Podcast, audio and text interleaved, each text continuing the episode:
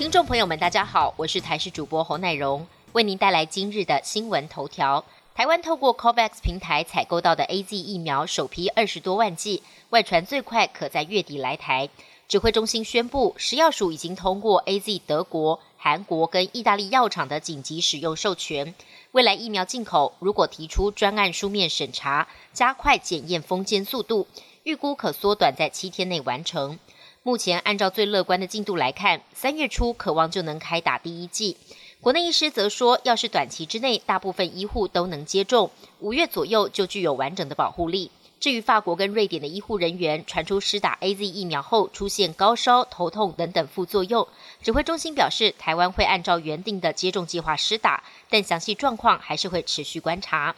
行政院主计总处十九号公布，二零二零年台湾每人每月实值经常性薪资来到四万一千五百三十八元，创下历年最高纪录。不过，一般老百姓似乎不怎么有感。看看求职网的统计，将近百分之九十二的求职者对目前工作投入的时间与获得的报酬都不满意，其中还有超过八成的人想离职。平均调薪的期望值落在五千五百一十八元。求职网分析，薪资满意度不能只看薪资的数字，包括工时、劳心劳力的程度、可支配所得的高低，都可能是关键影响因素。农历正月初九是玉皇大帝的圣诞，也就是天公的生日。一般拜天公的时间在初九的凌晨子时开始，也就是深夜十一点，直到隔天凌晨七点以前都可祭拜。台南的天公庙深夜就涌入大批人潮，而且人流还一路排到大街上。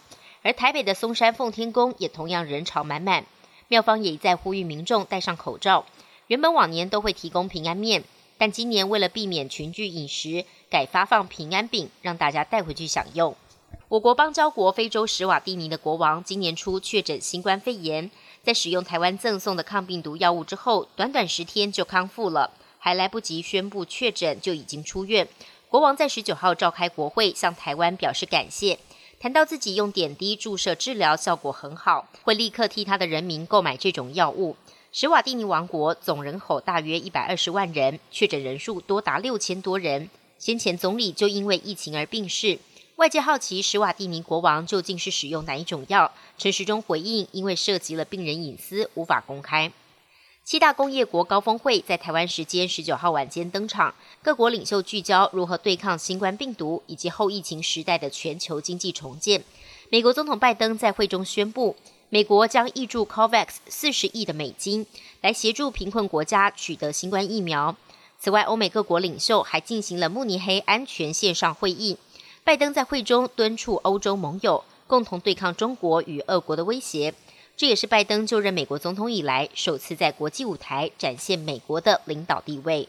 英国的哈利王子和妻子梅根去年初脱离王室，搬到美国生活，至今大约一年。几天前还传出梅根怀有第二胎的喜讯。不过，白金汉宫稍早发布声明说，哈利跟梅根已经决定放弃所有王室的头衔，确认两人不会再回复王室成员的身份。